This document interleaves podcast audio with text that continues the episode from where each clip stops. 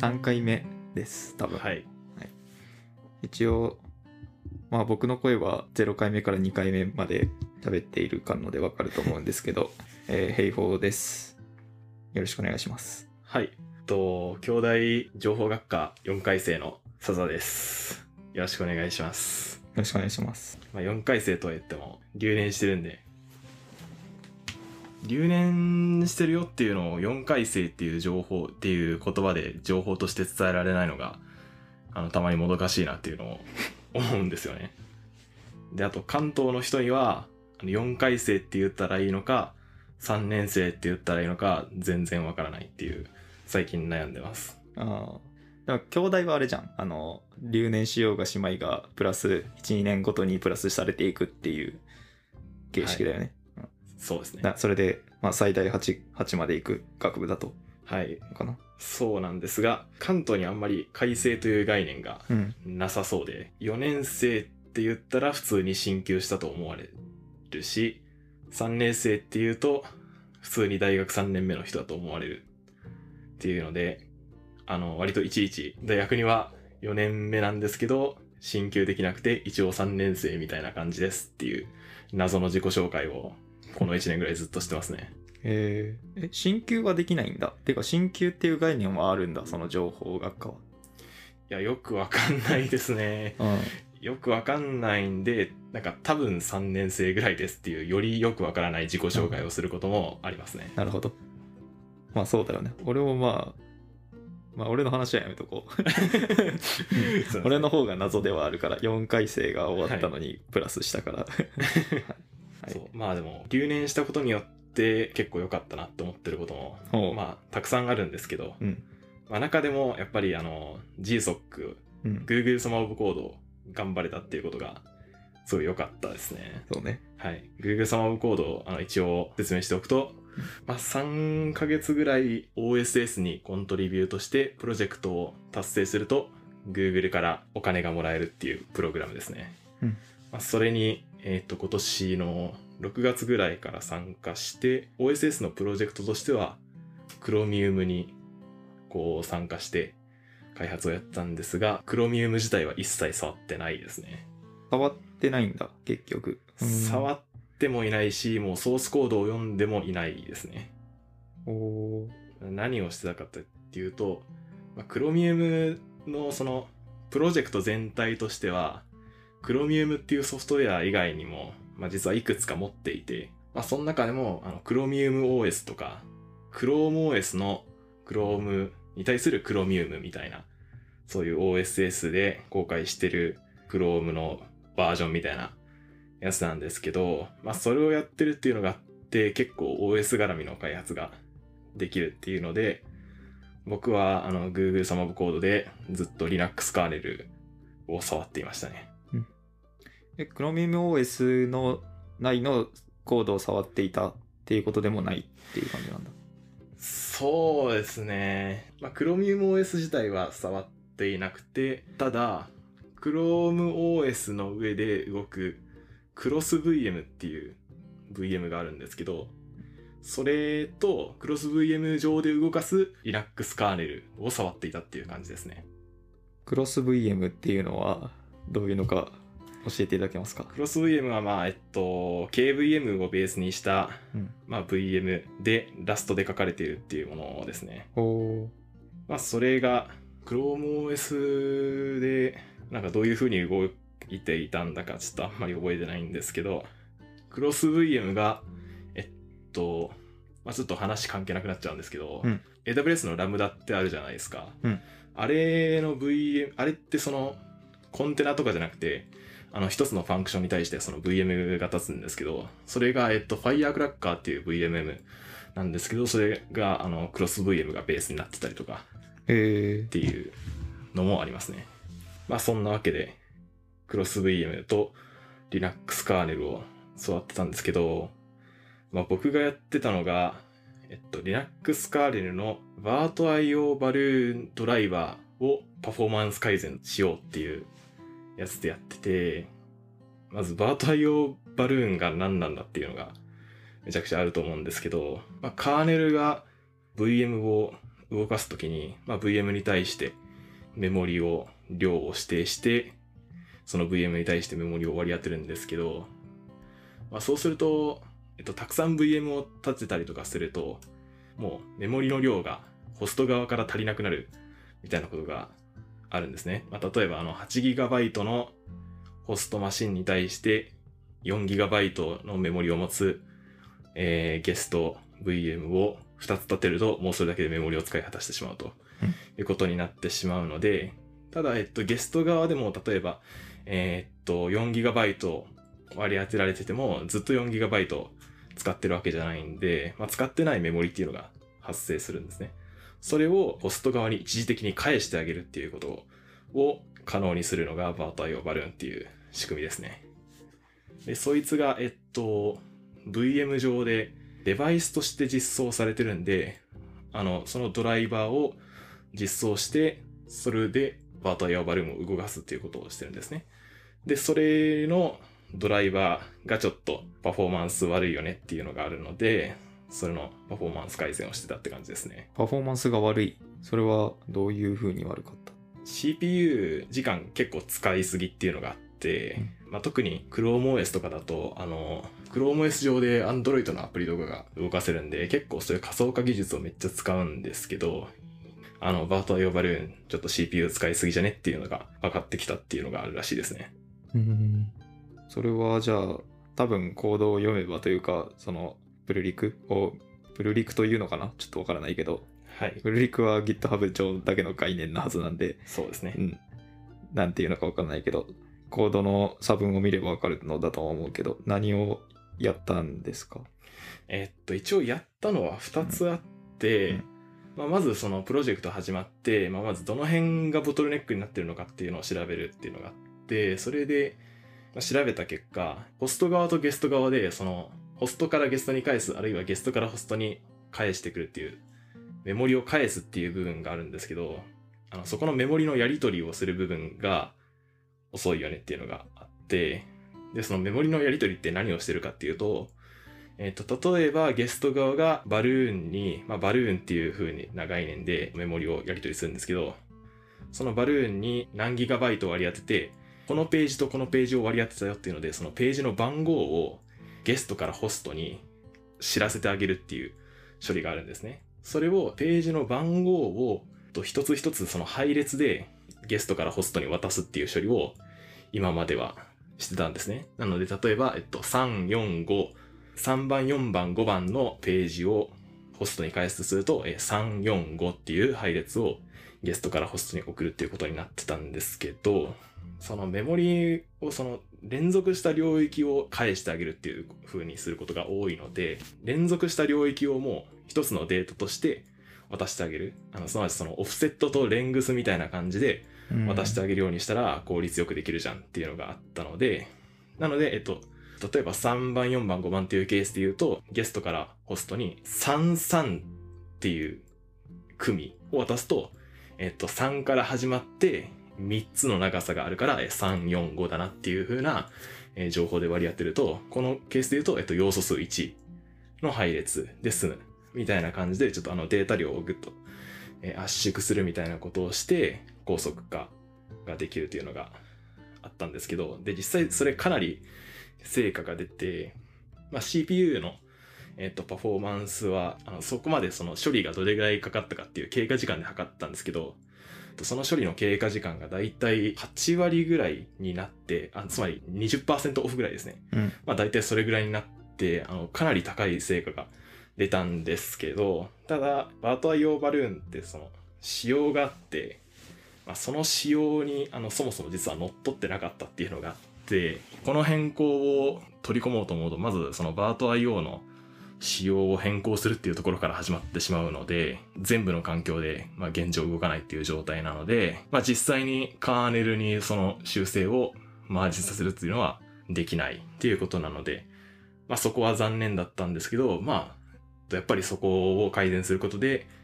CPU めっちゃ早くできるよねっていうのは分かったっていう、まあちょっと研究というか実験的なうん取り組みでやってたっていう感じですね。まあそれが GSOC の期間の大体半分ぐらい使ってやったことで、で、残りの半分を使って、もう一つその、ちゃんと実際にカーネルにマージできるような改善をしてみようっていうので、メモリ割り当てのアルゴリズムを変更したっていうのがありますね。従来だと、バトエオバルーンドライバーは、例えばページが4つ必要ってなったら、1個割り当てる、1個割り当てる、1個割り当てる、1個割り当てるみたいな感じで、えー1つずつ割り当てたんですけど、まあ、Linux カーネルの内の API で、メモリを一気に何ページか指定して割り当てるみたいな API があるので、それを使うと、えっと、4ページ一気に割り当てられるっていうので、それで高速化できるっていうのがあったので、それをやったっていう感じですね。まあ、そっちは5%から10%ぐらいの改善で、まあ、ボトルネックに効いてる改善ではないので、ちょっと地味なんですけど、ちゃんと効いたよねっていうのでデータも取れたんで、今、Linux カーネルにマージしようと思って、パッチをあの実際に LKML に送ったっていう段階ですね。なるほど。まあ、結構それをする上で、その Linux カーネルの API でメモリをドカって割り当てられるっていうことができるって言ったんですけど、実際は、あの、その割り当てる量が2のべき乗じゃなきゃいけないっていう制限があって、あの、なので3ページ必要ってなると、1ページと2ページに分けて割り当てるみたいなことをしなきゃいけなくて、あの、そこの部分のアルゴリズム考えるのが結構大変だったっていうのがありましたね。それも合わせて実装してはい。提出したっていう感じだ。そうですね。すごい。はい。そこのやっぱアルゴリズムがちょっと複雑になったんで、あの、かなりバグを埋め込んで、トータルで、まあ、1ヶ月ぐらいバグ、デバッグで費やしたっていうのがあったんで、なかなかしんどかったですね。うん。その、なんか、前半のタスクと後半のタスクの、誰がどうやって決めて、前半は多分そのプロポーザル段階でこういうのがやりたいですって言って出したと思うんだけど、それに対して結果としては、仕様を変更しなければならない状態になって、新たなタスクがやりたいよねってなった時にどうやってそのタスクはもら生まれたんですか？えっと、まあ実は最初の改善の案も実はプロポーザルの時点で出してたわけではなくて。あそうなんだ。はい。まあ、最初はその、あれですね。ベンチマークを取って、ボトルネックを特定してから改善案考えますっていうのでやってたので、まあそこまでしかやってないんですけど、で、まあだから最初の改善は、まずボトルネックを見て、まあここが悪いよねっていうのが分かって、Google サマブコードってメンターがつくんですけど、まあそのメンターの人と共有して、じゃあメンターの人が、今アルゴリズムってこういう風になってるから、こうすれば改善できるねっていうので、あの、提案してもらって、で、まあそれはそのまま実装したっていう感じですね。で、後半のメモリ割り当てのアルゴリズムについては、これもアイデア自体はメンターさんから出してもらってて、一気に割り当てられる API があるからそれ使おうねっていう話で、まあそのまま実装しようとしたんですけど、あのさっき言った通り、あの2のべき乗でしか割り当てられないっていうのがあるんで、まあ、そこのアルゴリズムは自分で考えるみたいな感じでやりましたね。うん。でもじゃあ意外とそのベンターがちゃんと、そう、どういう感じかわからなかったけど、意外としっかり教えてくれ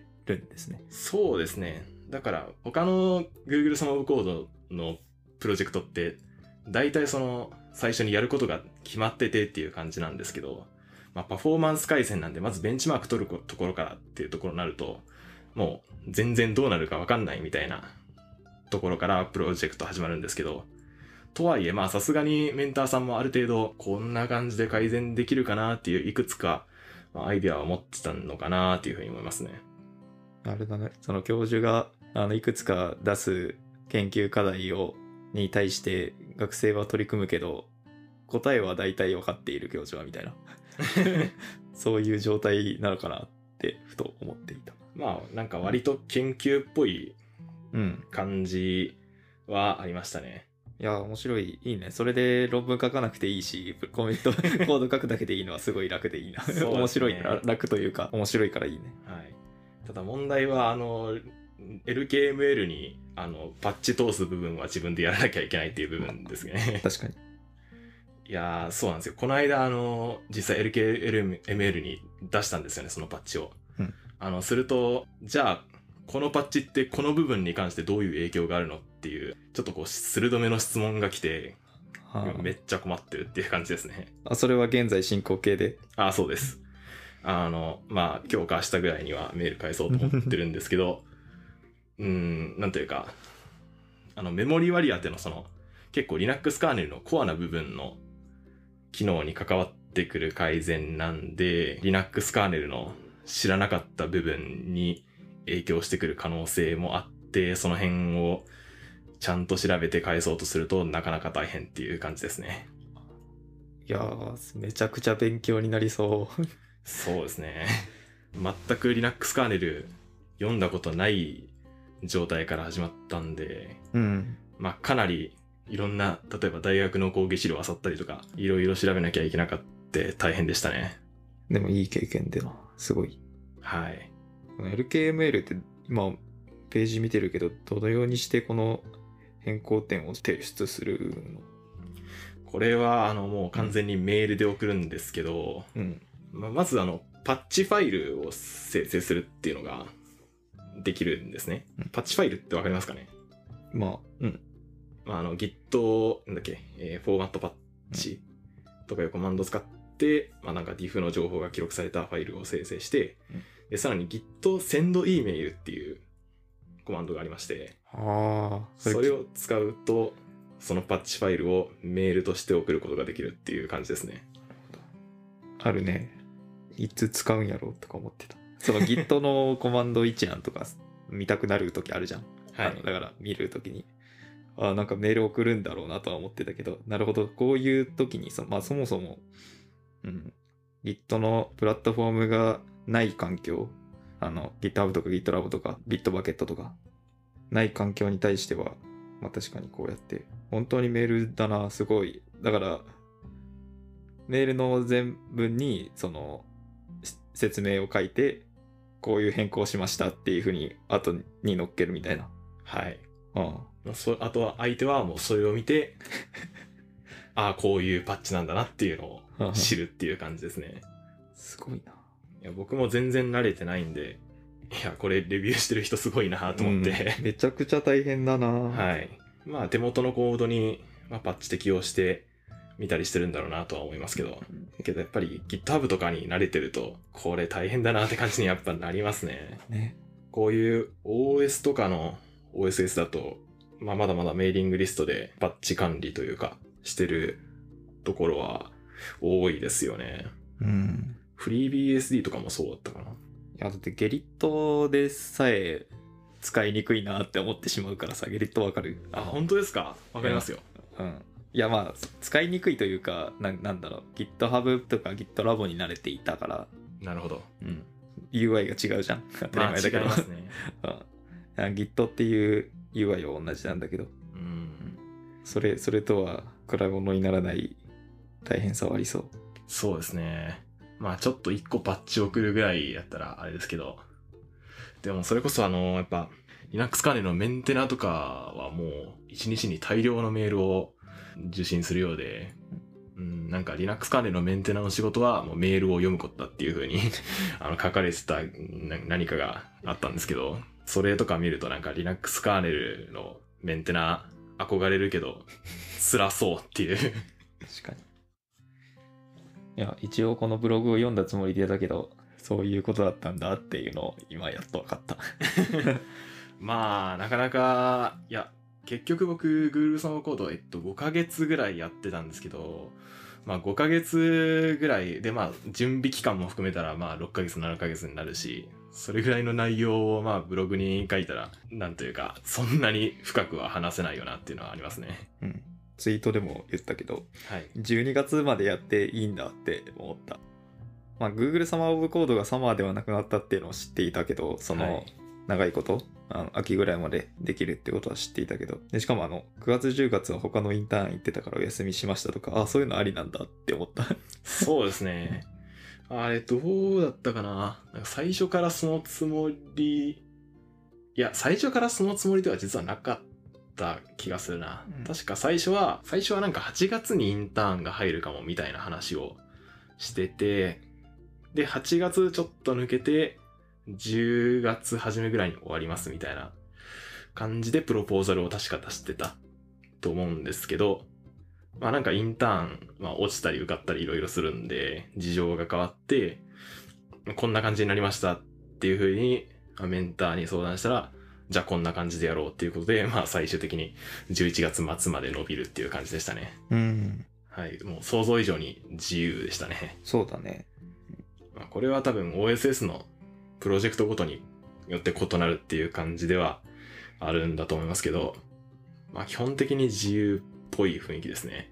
うん。存在自体はまあもちろん知っていたから、いつかやりたいなと思っていたが、なかなか夏夏というか、前期って、まあ時間ないじゃんっていうかまあ後期も時間ないんだけど、その、その時間を捻出するのが GSOC なんだけど、まあ伸ばしてくれるのはすごいありがたいよね。そうですね。うん日本人参加するのかなり厳しい感じだったんで、うんまあこんだけ自由だったら全然テストで抜けるとかも全然大丈夫になるんで、そうだよな。これ嬉しいですね。平方さんも、あの、なんか GSOC できたら参加したかったなっていうふうにおっしゃってましたけど、うん。どうですか？どの OSS やりたいとかってありますか？うん、まあ、見てたのは、あの、ジュリア関連の、そのいろんなプロジェクトがあって、はい。それの中の、なんかいくつかをやりたいなって思ったけど、結局やらなかったな、ジュリア言語のね。ジュリア言語じゃないか。ジュリアの、その、えっ、と、機械学習とか、あの、まあ、その計算に使うためのライブラリの、その開発。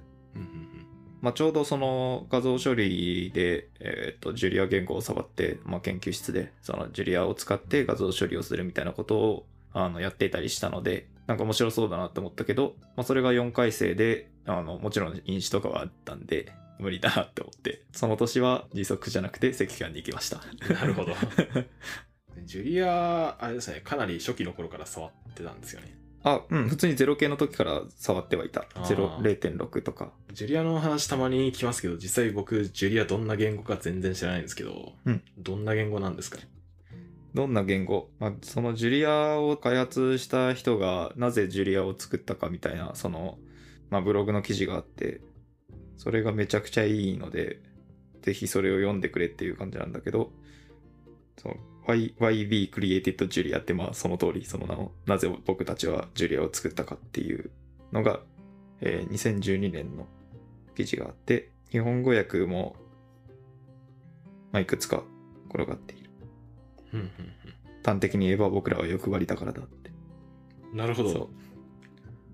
マトラボとか、リスプとか、Python とか Ruby とか Perl とか、あとはまあマスマティカ、あ RC とか、いろんな言語があるけど、これらは、まあ、どれらも素晴らしいプログラミング言語だけど、計算とか、機械学習とか、えーそういう観点で言うと、まあ、一長一短で、完璧にその機能当てはまるものはないので、まあ、僕たちは欲張りだから、新しい言語を作ろうっていう。で、欲しいものは、まあ、ライセンスがオープン。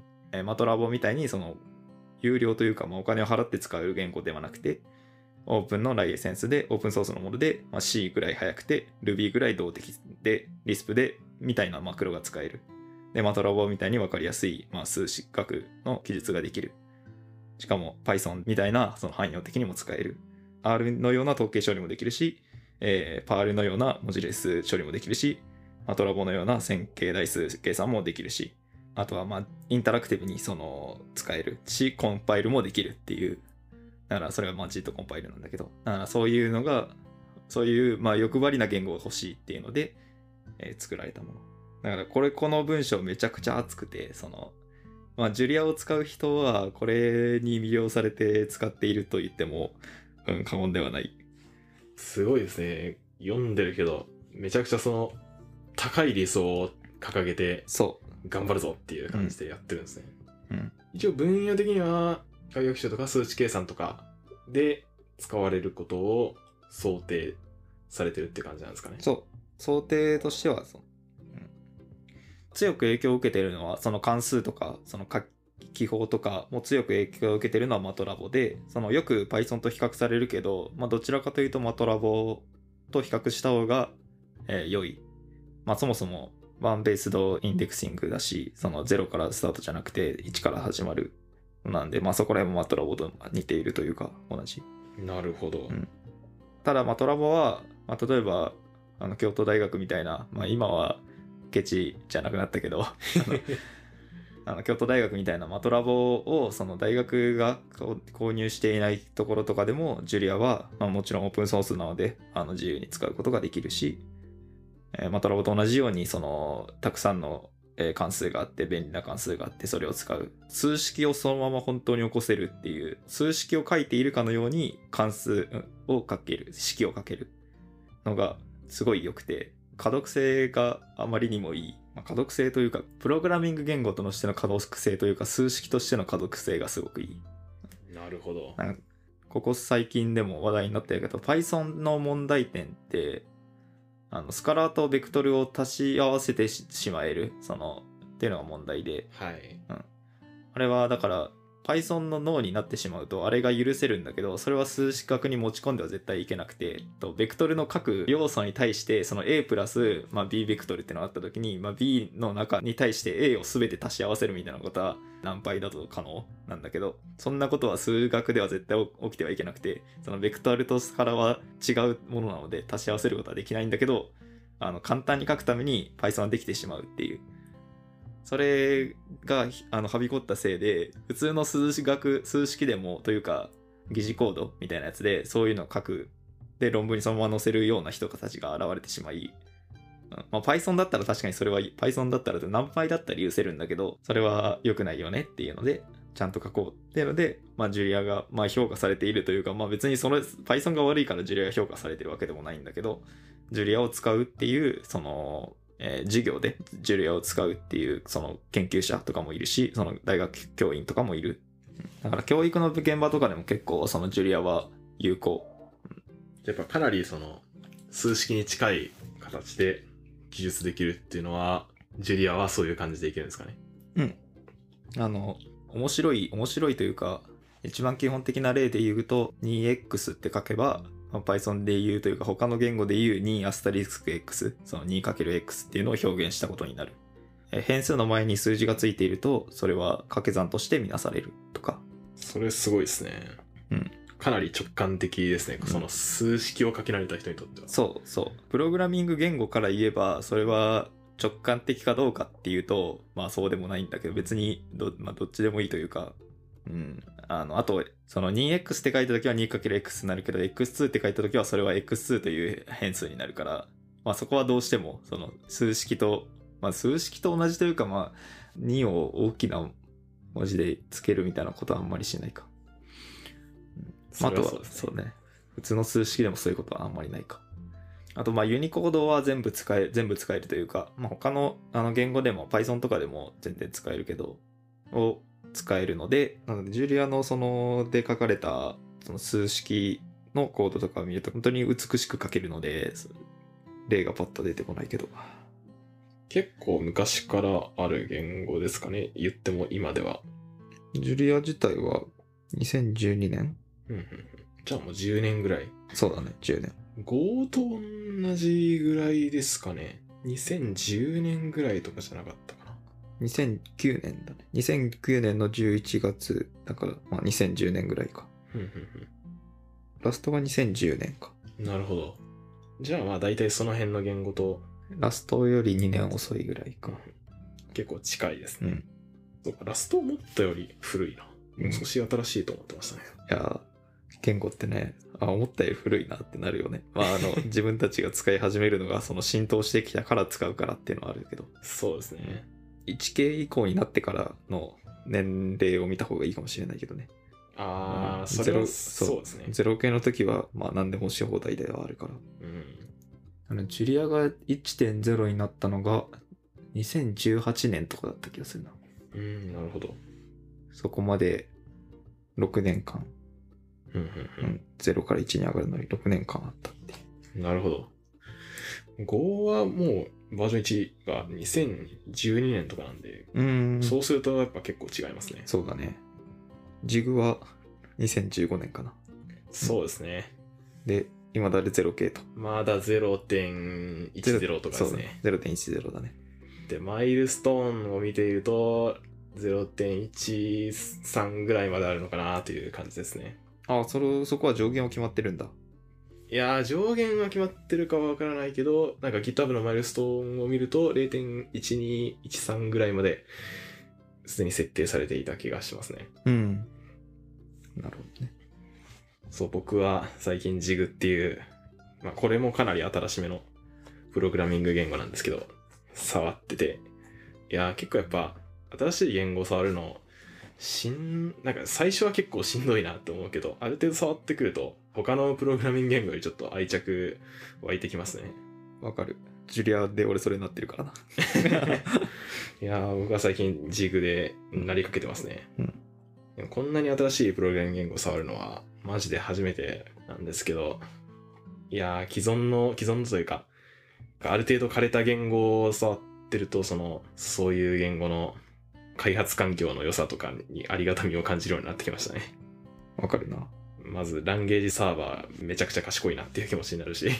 ジグのランゲージサーバーは、まだマスターブランチでしか使えないんだっけ ?0.10 になって使えるようになったんだっけ？いや、まあ、使えるようには全然なってあ、ます、ね。そうなんだ。。はい。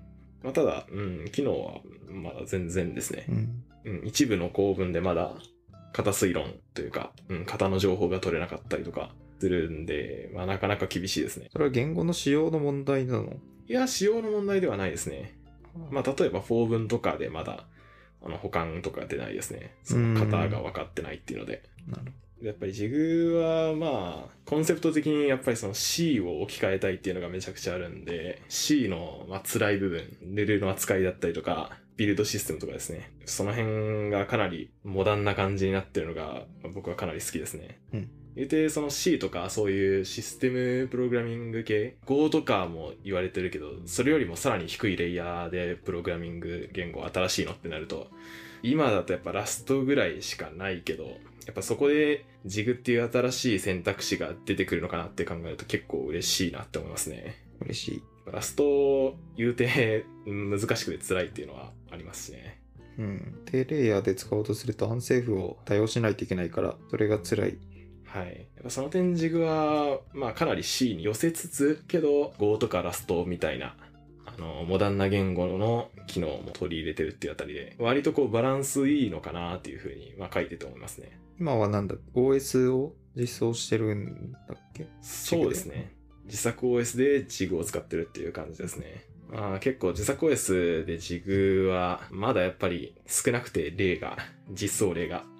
なので、参考にするコードが全然他の言語と比べて少ないんで、そこでもやっぱ大変ですね。基本やっぱりそういうあの OS みたいなベアメタル環境で動かすようなプログラム書くってなると、まあ特殊なビルドの仕方をしなきゃいけなかったりとかするんで、まあその辺とかで結構詰まりますね。ベアメタルでのジグの実行例、そういう環境で使える、使うための言語ではないんだ、ジグは。そういう言語でも、えそういう環境でも動かせる。全然動かせますね。ってことはなんかそういう実装例とかが、なんだ、ジグラングスラとかにあってもいい気はするけど、そういうのはないってことなんだね。えっと、どうだったかないや、多分あることにはあるうんと思うんですけど、まあ OS とかを書くんだったら、そこにリンカスクリプトを例えばうん。差し込みたかったりするんで、なんかその辺は、うん、パッとはわかんないですね。なるほど。まあそういうプログラミングする人がそもそも少数っていうのがあるんで、まあその辺はこうある程度そのジグで自作 OS っていう部分でノウハウの共有というかしていかないと厳しいなっていう感じがありますね。うんまあ、ラストとかも、ライティングの OS in ラストとかもありますしね。うん。まあああいうジグで OS 書くコンテンツがまああると始めやすいなっていうのはありますね。で、それを作ろうとしているっていうことですか？結構そういう気持ちでやってますね。なるほど。いいですね。日本人では多分まだやってる人、まあそりゃ個人でやってる人はいるかもしれないんですけど、ネット上ではあさっても出てこないですね。意外と GitHub とかで調べたら出てきそうだけど出ないんだ。いや、海外のはありますね。ただなんか日本語で例えば記事とかにしてるとかはないですね。なるほどね。まあこの間僕が書いたんですけど、うん。そうだな。はい。まあただあれもまだな作りかけなんで、ちゃんと完成させたらまた改めてしっかり目の記事で書きたいなと思ってますね。すごいな。XV6、XV6 っていうのは、はい。これはなんだ、その、X86 を簡単にしたみたいな感じ？そうですね。あー UnixV6 が、まあ、まずあって、それをもとに、UnixV6 がどのアーキテクチャで動くんだったかちょっと僕あんまりわかんないんだけど、なんだったっけ。ただ、X86 で動くのかな ?86 で動かないのかなまあ、XV6 はそれでまあ、X86 で動かす XV6 っていうことで、XV6 っていう名前ですね。それが、まあ、実用的な OS っていうよりは、割と教育目的の OS。なので、まあ、ミニックスとかに近いですね。うん。っていう感じで、まあ、実装されてて、それが C なんだけど、まあ、それをジグでやっちゃおうっていう感じですね。もともと、まあ、XV6 みたいなそういう、あの、ユニックスライクな OS をずっと作りたいなって思ってたんで、まあ、それも兼ねつつ、じゃあジグでやっちゃうかって感じですね。すごい。結構日本語のあの自作 OS コンテンツだと、例えばそのグラフィカルな OS を作るとかっていう感じで、OS のその基本的な機能としてそのハードウェアを抽象化してそのプログラムの実行環境を提供するっていう部分以外で結構いろいろ熱いっていう部分が多いんですけど、XV6 は OS のコアの機能だけ実装するっていう感じなんで、ミーハーな感じというか、なんていうか、グラフィカルな、なんか、イケてる OS が作りたいっていうよりも、その OS を作ることを通して、その OS の本質的な機能を学びたかったり、OS の本質的な実装を知りたいっていう人は多分 XV6 をなぞるとかやった方が満足度高いかなと思いますね。うん。まあね、グラフィカルの方が作った感はあるからな。そうですね。やっぱり XV6 結局実装しても、うんいつも使ってるよりしょぼいシェルができるぐらいの感じなんで、うんそれに対してしょぼいなって思っちゃう人はちょっとしんどいかもしれないって感じですね。うんけどこう、ここまでを完全にスクラッチで実装したんだっていうので喜べる人は、あの、すごい嬉しいと思いますね。XV6 は。うんあとこれやってて結構気づいたのが、あの、ソースコードの写経は別の言語でやるとめちゃくちゃいいっていうあ思いあ、ましたね。それはそうだね。本とか読みながら、なんか丸々自作本とかそれこそやってる時にソースコードの写経をすることあると思うんですけど、やっぱ同じ言語でやるとどうしても文字列をそのまま書いちゃうみたいな気持ちになっちゃう時があるんですけど、別の言語でやると、やっぱどうしてもちゃんと一行一行の意味分かってないと、それ別の言語に移せないんで、あのそういう意味で、あの、C からジグに移すっていうのは結構やりやすいんで、あの、かなりいいですね。確かに。ああ、いいね。だからジグを使ったら、例えば C からラストってかなりそのハードルは高いというか C でうやむやにされた部分をちゃんと整えないといけなくてでたその大変さはあるけどジグはそういうのはまあ比較的少ないから書きやすさもあるし写経感ただ自分がコピーしてる感覚もないっていうのは嬉しいですね。はい。これはかなりいい感じですね。いや RDBMS あれもうジグにします？あー、いやー、それは全然ラストよりありだと思うんですよね。そうわかるなそうカンファーはインド会で？えーデータベースデザインインプリメンテーションですかね。うん4回目ぐらいまでやっていてはい。ほったらかしにしているはい。前回が、えー9月かだからもうマジか。うん 3ヶ月強うんですね。ちょっとラストはきついというかあのラストの良さをかなり捨ててきている感があるのでここまではい。かなりありますね。そうちょっとまあ元が Java で書かれているんだっけあれ？そうですね。うん Java ですね。だから、まあ、それもあって、結構、その、ラストに置き換えるっていうのが、もちろんこの言語、この言語じゃない、この本をラスト実装している例とかもいくつか日本人の方でも2人ぐらいいたはいので、まあ、それを見てやるみたいな形になりつつあり、それはじゃあ結局写経じゃないかっていう、写経、さっき言っていた、うんコピペをしているだけじゃないかっていう話になるので、そういう意味でジグ実装はめちゃくちゃありだと思う。うんありですね。だってないもんね、ジグ実装なんてこれの。さすがにまだないさすがにないよね。。うん。あったら、あったらすごいけど。なかなか早いですね。うんああ、もう今の話を聞いていて完全にジグに移りたいという気持ちになってしまいました。でしょ？確かに言われてみればそうだ、完全に既存の実装をなぞってるわと思って、で既存の実装をなぞってなぜか動かなくなって切れてあのふて寝しているっていう状態なので あの完全に良くないですね今。そうそうそう。あの今あるやつは全然捨ててもらっていいんで、はい。あぜひやってください3月までに僕がいる間に。いやーやりますか。問題はあのラストで書かれたやつを誰がジグに移すかっていう話なんですよね。ああやるか2人で、やります？いうん。俺は全然やるよ、や僕も言うてできますよ多分、うん。まあそこまで行数ないか、うん、ない。あだってまだ全然言う言うて全然言ってないでしょ。まだだって何ができるようになったんだっけ？なんか覚えてないけファイルをディスクに見立てて操作できるぐらいだったかな。ありやないやー、やるか。でもラストがもう正直辛すぎてうん完全に進んでない状況なので、ジグに助けてもらう。いいねありですね。いや、普通に RDBMS の実装に向いてないんじゃないかっていう気持ちに若干なってるんですけど、ラストがうん俺も思うけどやってる例あるじゃんありますね。なんでやってるんだろうなって思うよねうーん。俺多分まあ自分はそんなにあのラストの深い理解がないからっていうのはもちろんあると思うけどなんかめちゃくちゃアンセーフラスト使っててこれは本当にラストの良さを生かしてるんだろうかっていう気分になってしまううん。ラストのその静的チェックを緩める仕組みをたくさん使わなきゃいけないですもんね。うん実際そのラストバリバリ書いてる人が静的チェックを緩めるみたいな部分をどういう風に使ってるのかわかんないからあれだけど、仕組み上やりたいことから考えて、ラストの静的チェックが明らかに邪魔というか、うん。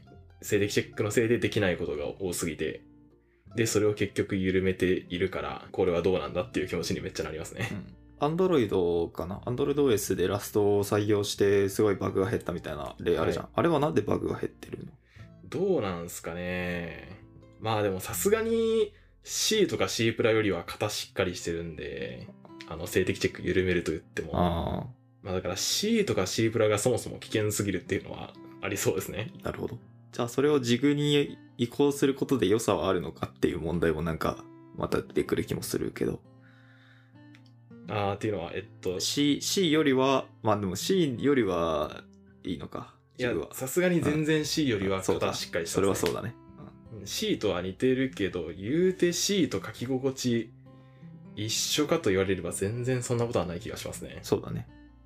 いや僕もあの一応聞いている人に説明しておくとジグはほとんど書いたことはないがキーボードのファームウェアを Zig で実装したいなって思って途中書きかけているっていうぐらいの経験者です、うんうん。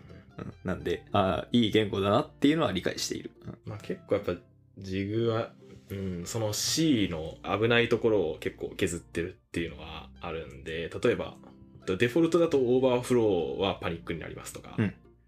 えーっと、まずキャストは組み込みの関数を使わないとできないので、例えばなんか関数に渡した時になんか暗黙的にキャストされるみたいなのはないとか、うんその辺ですね。暗黙的なキャストマジでしんどいしんどいというかうんまあ便利な時は便利だけど便利さによっていろいろ犠牲にしてるものがあるんで。そうだね はい。いや、ジグ書いた後に C 書いたらめちゃくちゃ不安な気持ちになりましたね、うん僕。そうだなてかまあどの言語書いた後に C 書いても不安な気持ちにはなる それはそうですね。うんそうなんですよ。なので、まあ、 Zig は C に似てるとは言っても、全然 C よりは安全な感じはしますね。うんメモリ管理も手動でしなきゃいけないけど、C よりちゃんと静的チェック入って、安全な仕組みができてたりとか、あとディファーが使えるんで、 malloc した後に defer free みたいなことができたりしますね。いいですねそれははい。他に喋ることは？なんですかね。まあ共通点といえば熊乗りよっていうのはあるっていうのはありますね。でもあの 別時期的には被ってない気はするけど被ってた？多分被ってないんじゃないですかね。僕が入ってきたんが、2019年の後期からですかね。うーん被ってるかもしれんなそしたらあ、そうですか。あでも僕、その頃全然平方さんのことを知りませんでしたからね。そうだねツイッターでチラッと知ってたりはするかもしれないですけど。僕は大学院入ったのがいつだっけ？2年前だから2020年なんで2020年の違う2021年の3月まではと一応いた熊のようになるほど。じゃあ、なんなら全然オーバーラップしてますあ、ね。マジ？僕は割とすぐ出たんで。あ、そうなんだ。え、まあなんで？いや、出たというか、なんだっけ。一応コロナにな始まった時に、うん。コロナが始まったっていう日本語変なんですけど、うん。まあその時に一旦実家帰ったんで、あで、一応席を置いていたのは2021年の夏とかかな。あ。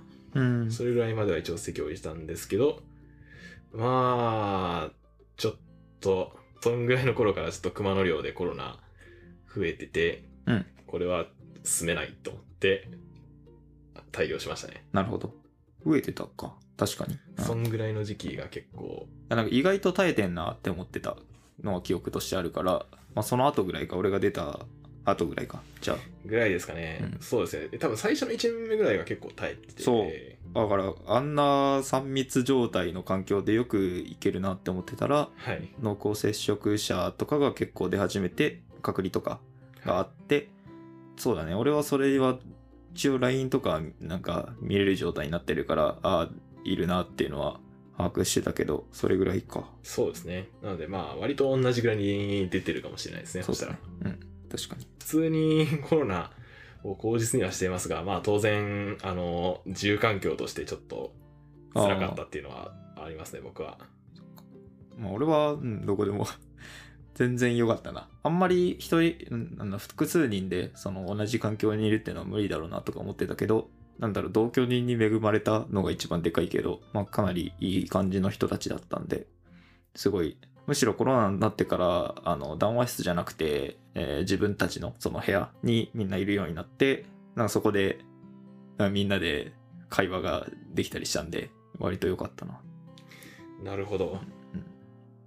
確かに。結局、寮をしばらく、しばらくというか、長いこといる人って、寮でその、いい人間関係が作れてる人なんだろうなっていうのはありますね。うん。まあ別に俺もいい人間関係ができたかとは思ってないけど、そうなんですね。うん。あんそんなにその人間関係を構築するのは得意ではないんで、うん。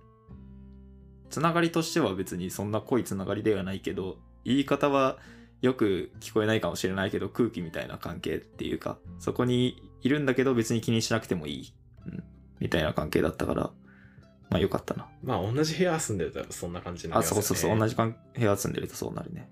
うん。で、まあ、談話室は談話室で、うん、アニメ見たり、麻雀してるのを俺は眺めたりしてて、すごい良かった。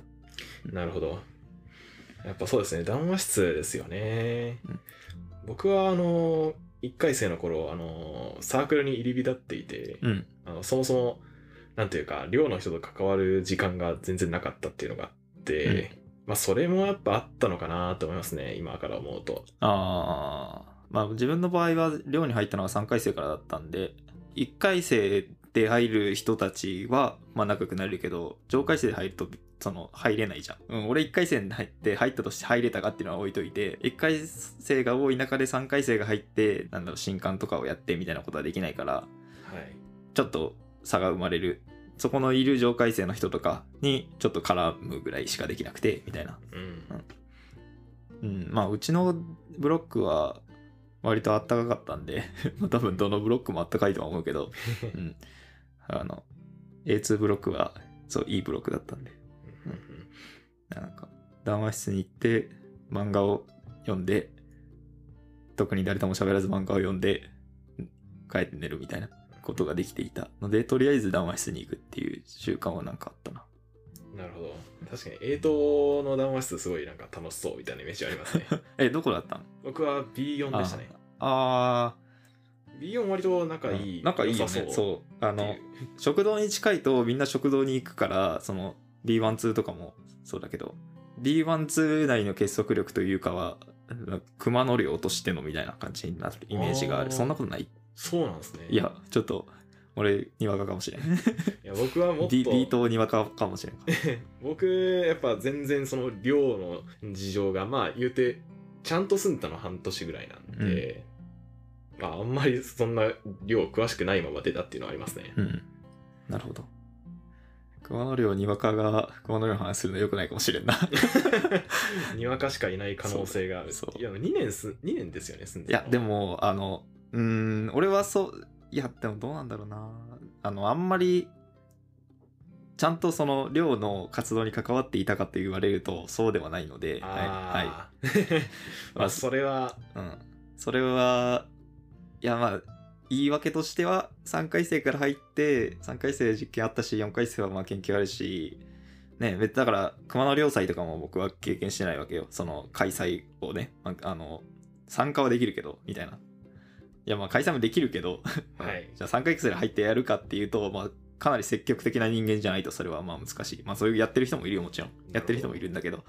だからよく言われるのがお客様は良性になるっていう。ううん。ん、あのいでいや最低限の仕事はこなしていたし最低限というか、まあ、最低限か。あのから、まあ、仕事はこなしていたんだけどじゃあその積極的に寮のその活動に参加するかっていうとそういうことはしなかった。A2 そのブロック内としてのネットワークのその整備とかはしたけどそれはまあ俺が好きでやってたことだし、うん、別に俺がやらなくても別に誰かはやっていたことではある。うんこれはでも大事じゃないですか。大事というかまあ結構大まあまあ結構大変ではあるけどまああのなんだみんなの金を使って好きなことができるっていうね。あのち中規模小小中規模のそのあのネットワーク環境の構築とかは自分でできるんでまあそこは面白かったけど、うん。まあ僕もいやそれこそサークルに入り浸ってたんで、うん。全然寮の活動そういうのに参加してなかったんでやっぱそうだとなんというかちょっと居づらいみたいな感じは、まあ、やっぱなんとなく感じたかなと思いますね僕は。そうだな。うん、まあ、俺もそれはあった、うん。まあ、結構外に出ることが僕は外に出るというか寮にずっといるわけじゃなくて、まあ、基本的に研究室か、まあ、どっかに行っててそっちで過ごすみたいなこともあったんで。うん。うん。やっぱ寮いる人はもう本当にずっと寮いるんでね。そうだね、うん。うん。だからやっぱりそういう人と一緒にやっていくのに、まあやっぱどうしてもちょっと、まあ、難しさは感じてしまうというか。うんまあ向こうからすればあのはいやれよって感じだとは思うやれよというか気に気にしてないとは思うけどそりゃそうなんですよそね。うんうん。まあ、やっぱなんとなく、そううんありますね。これ流せますかね？えー俺は流せると思ってるじゃあ流しましょう。僕は全然構わないです。あそうもう一回聞いてみてちょっと切った方がいいなと思ったら切るけどまあこれを 熊野寮の人たちが聞いて何を思うかではあるけど、うん。別に。普通になんか寮のよくある話ですしね。そうそうそう。働きありの法則ではないけど。うん。言うてあるある話では。そう、うん、まあでも僕あれですよ。あの実はえーっと熊野寮の会計やってましたよ。あ、会計やってたんですか？会計やってましたよ。1年間。会計って結構大変いやだったんですか？全然大変じゃないあれは。あ、そうなんですか？ああ会計うんあ寮のじゃないか。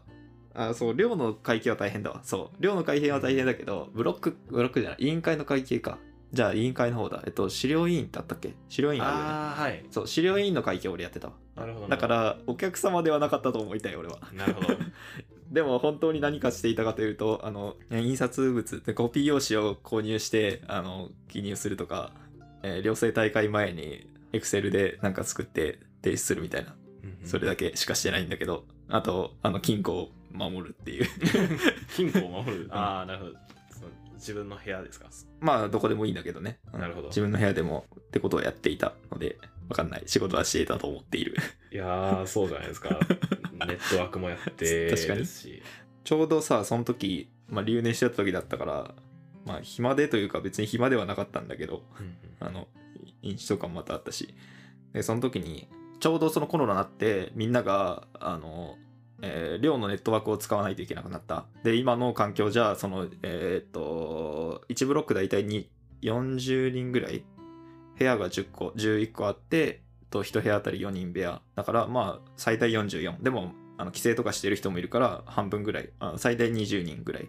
えーブロック会議の時とかは、各部屋から参加するから、各部屋で、まあ、2から4人ぐらいの人が同時に接続して、それが一つに集約されるみたいな環境だったんで、まあ、それを、その1ギガの、あの、なんだ、フォーム用の、家庭用のやつでやるのは、ちょっと厳しいなと思って、えっと、そこを、まあ、10に上げたんだっけな、5に上げたんだっけ？ちょっとどっちか忘れたけど、上げて、契約を変えて、各、その、ルーターとか新しくして、あとはハブとか、もうその10ギガに対応できるようなハブに変えて、みたいな。あと DHCP サーバーを自作して、まあ、自作というかラズパイで作ったんで、まあ、そこは良くなかったなと思ってるんであのなんとかあの俺が東京行ってしまう前になんとかしたいなと思ってるんだけど、うん、まだまだ触れるから俺は。あ、そうなんですね。うんまあ死活監視をしててあのそれが落ちるとネットワークが落ちたっていうことだから Mackerel を使って LINE に LINE ノーティファイで落ちましたよみたいな通知が来るようになってってるんだけど。それを見てるとちょちょっと不穏な感じがする。おおなるほど。あのブレーカーが落ちるときはあの、まあ、ブレーカーよく落ちるんであのクノリオって。だからブレーカーが落ちるとまあしもちろん仕方ないんだけどブレーカー落ちてないのに勝手に止まるみたいなことがあってで今年1回やって去年も1回やった。だからもう感覚としてはほとんどないんだけど年に1回かあるかないかぐらいなんだけどでそれを再起動ラズパイを再起動したら治る話だからあの完全にそのラズパイの問題だなと思って。なるほど。あどうにかしたいなででそのネットワーク用の機器とかをなんかちゃんとしたやつをその設置するべきでララズパイみたいなそういうやつじゃなくて。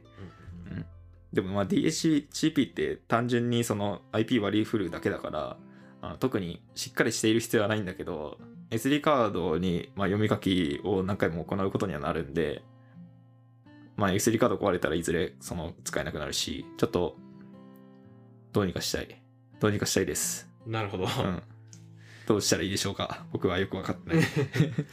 DHCP サーバーってうん。普通はなんかその DHCP サーバー用のものを使わなきゃいけない？えっと、普通は、普通はというか、一般家庭とかでは Wi-Fi ルーターを買ってくると、まあそこに DHCP サーバー、まあ機能がついているので、それを使えばでいいんだけど、まあよくあるのが、その DHP で割り当てられるその IP の数が16個までですよとか、えー32個までですよみたいな数が決まっているんだけど、それ以上のやつで割り当てようとすると、こあの、クライアント、クライアント、端末側から IP を指定しないといけない。こっちでその IP を固定する必要があって、今まではそういう運用をしていた俺がそのネットワークを整える前までは、あの IP を取り合うみたいなことが起こっていた、みんなで。ああ、なるほど。これを設定しようとしたけど、あこれは今使われてるからダメだ、みたいな。じゃあ別の1文字変えて、これにつなごうみたいなことをやっていたんだけど、まあさすがにそれは面倒だし、一応その A2 ネットっていうのが、その有志でというか、任意で、その A2 に入った人がみんな入るものではなくて、その使いたい人が出し合って運用するっていう形になっていたので、人数が少ないと別にそれで良かったんだけど、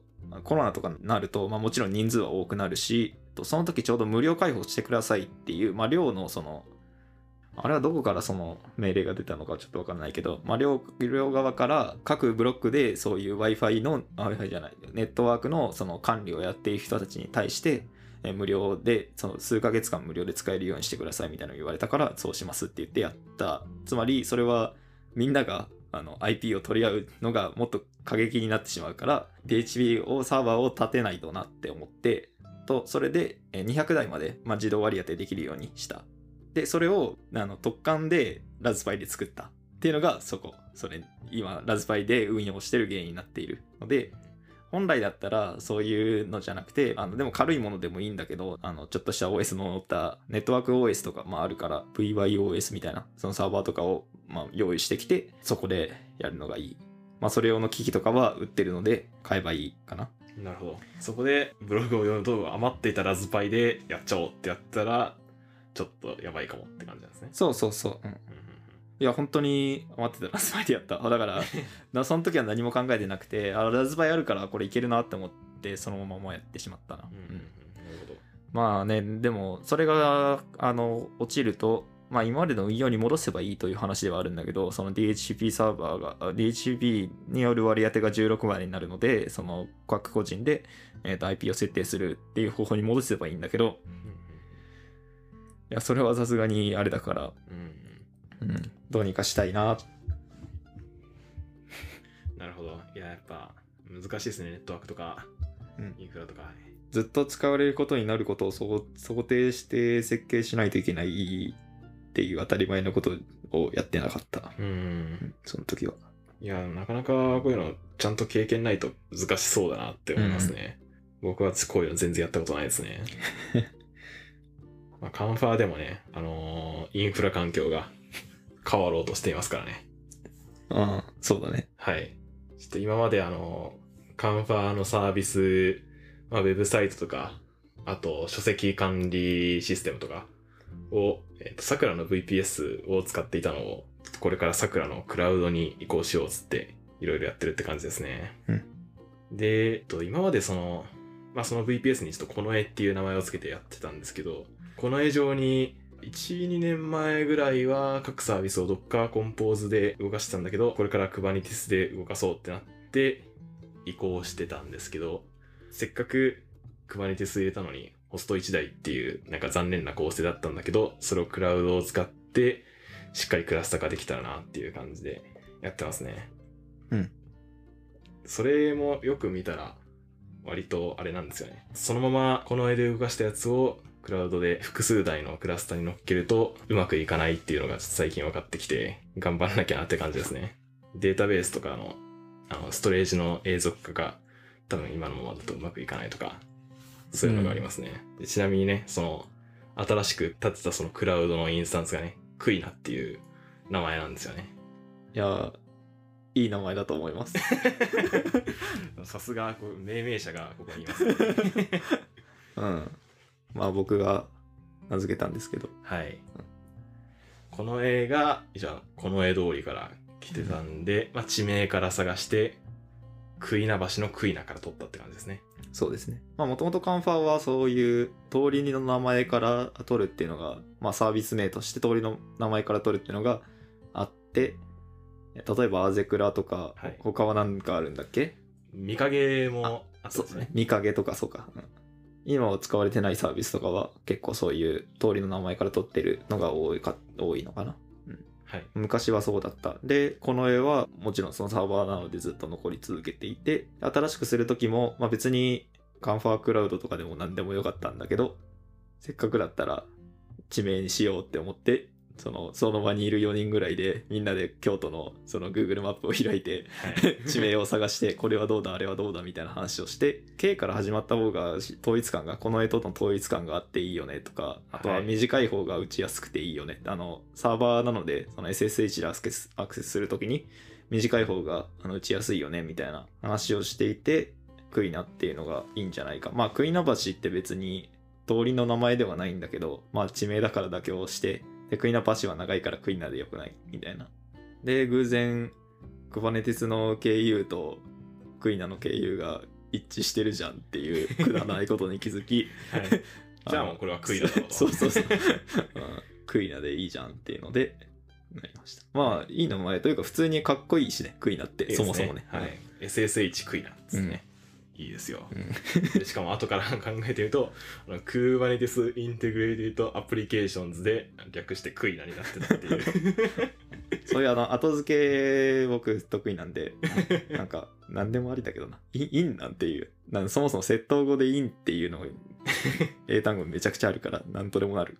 なんとなりますね。あの KUINS-Air の KUINS は京都 University Integrated、えー Network System だかな多分、うん、で Integrated が、まあそこにあったからあーこれ統合かあアプリケーション 統合するなーって思ってはい。あーインってまあじゃあ N をさなんか考えてたんだけど、はい。うん、あーあるじゃんと思って インの中に KUINA でって感じになりましたねなるほど。なりましたねっていうかなりましたね。後から俺が言いました。はい。いやーまあもともとやっぱこの映画ね、その Docker Compose から Kubernetes に移行したかったんだが、えー移行を開始して1年強ぐらい経ってるのかな？そんぐらい経って、まあ、進行率が大体まあ6割ぐらいっていううん。ちょっと残念な感じになっているんですけど、コノエからクイナにインフラを移行するのに合わせてもう Docker Compose はもう完全に Kubernetes に移行しようということで Docker Compose じゃなくて Kubernetes で頑張るぞっていう気持ちも込めてね、クイナっていう感じですね。そうですね。はい。いやー、 Integrated していきましょう。はい。まあちょっとこれからね、まあ今までそのコノエのスペックがかなり低くて、ちょっと諦めてたこととかたくさんあるんでね、監視とか、うん。まああと新しくサービスをね、なんかミスキーを立てたかったりとか、そうだね。そういうのも、クイナであればできそうっていうので、うん頑張っていきたいですね。頑張りたい。はいクラウドは、まあ、スケールできることが、まあ、VPS もスケールしようと思えばできるけど、簡単にスケールできることがメリットの一つなんで、はい。やりたいですね。いやー、ポチポチすればすぐできるんでね。うん、そうだね。あれはなかなかありがたいですね。いやー、新しくパソコン買ったやつ、うん。新しくパソコン買った話しようかなと思って、まあ今日、カンファーハウスに持ってきて、うん。で、あの、結構安いシンクパッド、スペック低めのを買って、で、そこにメモリと SSD 増設して、あめちゃ安ハイスペパソコン作って、それについてベロベロしようと思ったら、あの、買ってた SSD のサイズが合わなくて、あの、今パソコンが全然完成してないっていう状態 なんですよね。まだメモリの方はでもうまくいったんでしょうメモリはうまくいった、というかはい、できましたね。メモリできて、8GB プラス 16GB で 24GB ですね。で、まあこれに 1TB の SSD を載せて、トータルまあ13万ぐらいみたいな、うんいやー、いいですね。はい、感じでやりたかったんですが、ちょっと SSD 進まなかったんで、新しくさっき買い足しました。うん。いやー、今年の3月ぐらいに僕、あの、自作 PC 組み立てまして、まあ、結構頑張ればできるなっていうのに気づいて、やっぱそれやり始めると、うん、なんかノートパソコンももう少しパーツを使って安くできないかなっていうのを考え始めて、やっぱそうすると結構頑張ればできますね、やっぱり。できる。はい。24ギガで i5 で SSD が 1TB で13万ぐらいなんで、そのまま買うだと多分なかなか手に入らないぐらいスペックかなって思うんで、いやー、満足ですって言いたかったんですけど、まだ出来上がってないんで、うん。はい、ちょっとまあ、明日か明後日ぐらいにまた組み立て直してやりたいなって感じですね。メモリが24っていうのは、はい。もうあの確認はできたって感あそれははい。ちゃんと Windows 立ち上げてやりましたね。じ。よかった。はい。まああとは SSD そして、あとは OS ですね。うんまあ、Linux を入れることはもうほとんど確定してるんですが、うーん、ディストロどうしようかなと思ってて、この間、あの僕ブログで、まあ、 Manjaro が良かったっていう話を書いたんですけど、ちょっとここは Arch にしちゃおうかなって思ってますね、うん最近は。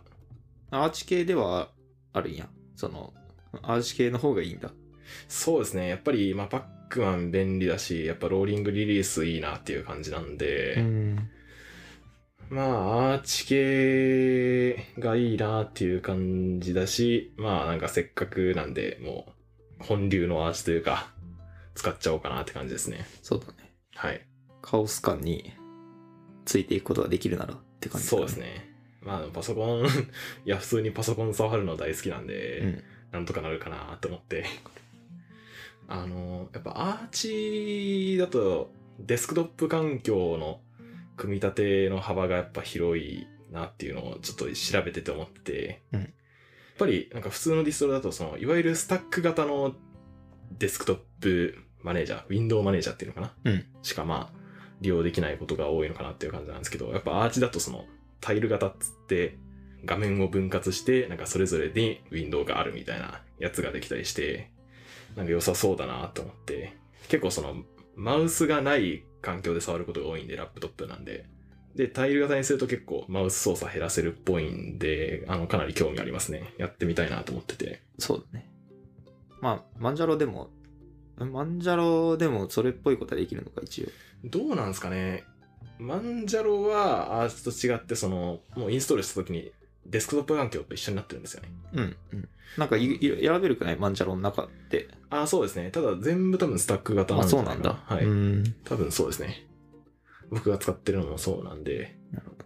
ですね。やっぱそういうのを、まあなんだろう、マンジャロでやろうとすると、一旦それをアンインストールしたりとかしなきゃいけないのかな。ああ。ちょっとわかんないけど。やっぱそういうのをやりたいんだったら、多分そのまま普通にアーチを入れた方がやりやすそうだなっていうのは思いますね。いやアーチは使ったことないな。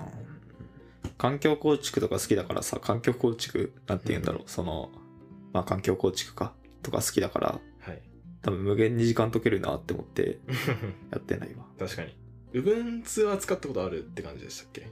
使ったことあるやつで言ったらいっぱいあるけど、もちろん、はいあの、Ubuntu もそうだし、うんまあ Ubuntu 系、その、ミントとかですとか、あとはまあ、ルブンツとかクブンツとかあるじゃん。とかあね、あとは、マンジョラももちろん使ったことあるし、うんうんあと好きなのはコナ Linux っていう日本人の方が作られたあーの Linux があって、はい。あれとかは結構好きだったな。へえ。僕はちょっとそれ知らなかったですね。平子さん割と MacBook を使ってるという印象なんですけど、MacBook 使い始めた大学になってからだもん。ああ、なるほど。ああ、高校生以下の時ってことですか、そなるほど。ああ、Linux 中学生とかでしたか？う。いや、そんなこともないけど、別に Windows もあったし。へえ。いや、いいですね。僕は中高全然パソコン触ってなかったんで。まあなんか古い PC、Windows XP とか入ってた、あとは Vi- Vista とか入ってたような古い PC を、まあ、処分するんじゃなくて、そのまま残してたから、うちの家庭は。で、それで新しくあの Windows 7のやつを買うみたいなことをしてたから、古くなったやつをもらって、あのそこに自分で Linux 入れて遊ぶみたいなことをしていた。ああ、すごいですね。まあ、中学生の時、うん、ネットサーフィンぐらいはやってたけど、そんぐらいでしたね、僕は。Linux なんて全く知りませんでしたね。うん。自作 PC に、まあ何入れるかで、まあいろいろディストロ触ったけど、また新しいパソコン来たんで、それを機に、またいろいろディストロ触ってみるのもありかなって感じですね。うん。コナ OS、コナ OS じゃない、コナ Linux ですか？おすすめですか？いや、うん、ちょ今、多分更新と思ってるんじゃないかな、ちょっと。そうなんです。適当に言ってるけど。でも、コナ Linux かなり有名な、日本製の Linux でかなり有名な OS だと思っている。ああ、そうなんですね。いや、日本製の Linux そんな詳しくないですね。オルタ Linux ぐらいかな。オルタ Linux はちょっと Twitter とかでよく見るかうーらん。知ってるんですけど、ああ、これもアアーチ系なんだ。これもアーチ系ですね。あ、なるほどね。学生が作ったやつか。そうなんですよね。オルタ Linux じゃなくてアルタ Linux なのか、これ。いや、アルタ Linux のいいのか。どっちでもいいんじゃない？わかんない。まあ、でもどうだろうな。ラップトップに入れたいんで、マウス操作がやっぱり少なくなるようにしたいなっていうのはあるんで、ってなってくるとやっぱアーチが一番なのかな。うーん。そうね、マンジャラ i3 エディションもあるんだね、やっぱり。あ、i3 エディションもあります、うん押したら、ああ、じゃあもうそれを入れちゃうのもありだな。なんか公式とコミュニティがあるよね。あー、あった気がする。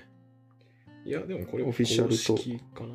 いや、え、そう？オフィシャルイメージは、プラズマと Xface、Xface って読む。なちょっと、なんて読むかわかんない。僕もなんて言うかわかんないです。使ってるんですけど。うん。あと、グノームのはい3つがあってから、コミュニティの中に、その、まあ、シナモンとか、i3、えー、ウィンドウマネージャーとか、あるかか。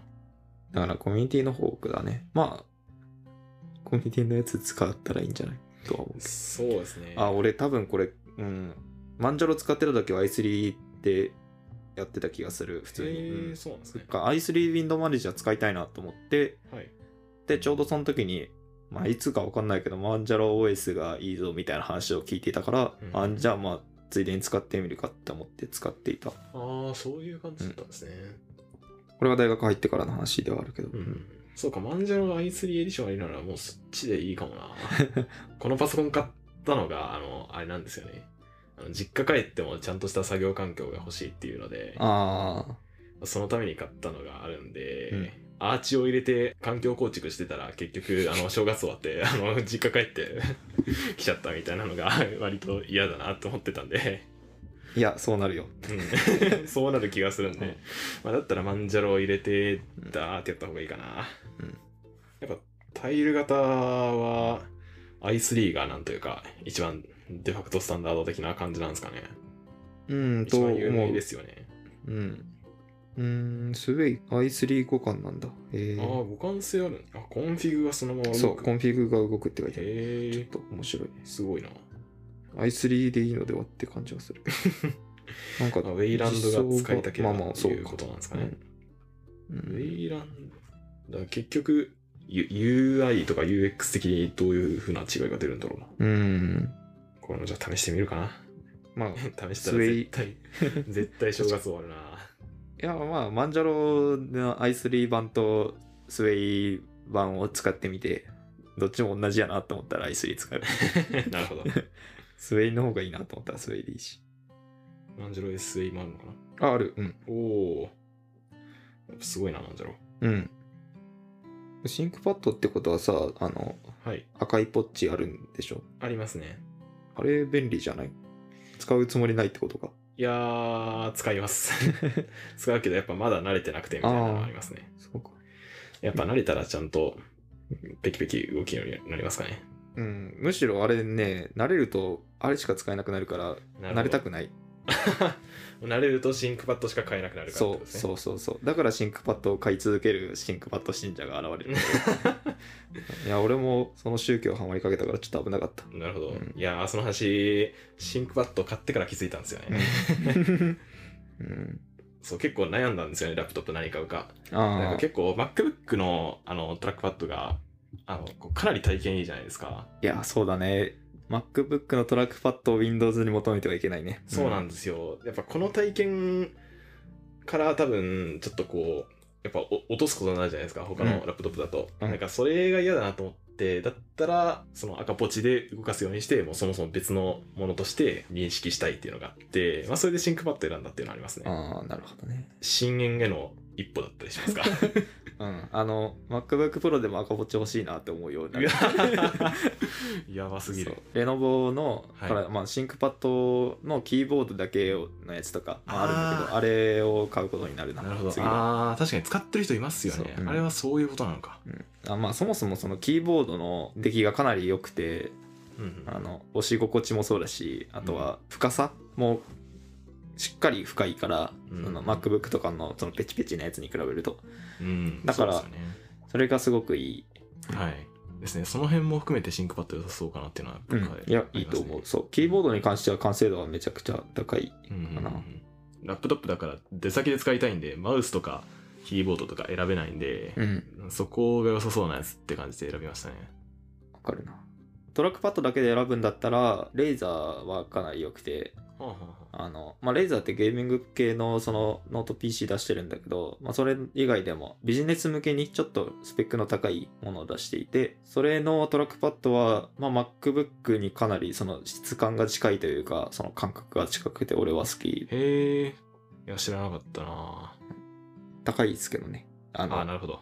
まあ、デザイン的な面でも多分、取ってんだろうなっていう高さ。でもうん、確かに。ホームページ見てみると、めちゃくちゃキラキラしてる。まあ、ゲーミング PC なんでね。うんうん。まあそうですね。まあ安く手に入れたかったっていうのもあるんでね。うん。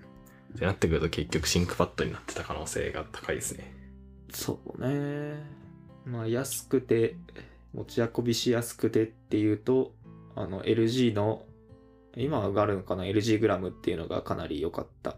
へただ、トラックパッドはちょっと残念だった。え。なるほど。うんキーボードは割と良かったな。うんあの、まあ、キーボードは、まあ、自分は一応 JIS でも妥協してるんだけど、US の方がいいじゃん。いいはい僕はいいんですよ。US キーボードが選べるっていう点で ThinkPad はもうめちゃくちゃいい。すごいいいし、LG の gram も自分が買った当時は逆に US キーしかなくてよかった。うんうんうん US 選べないやつとかもあります？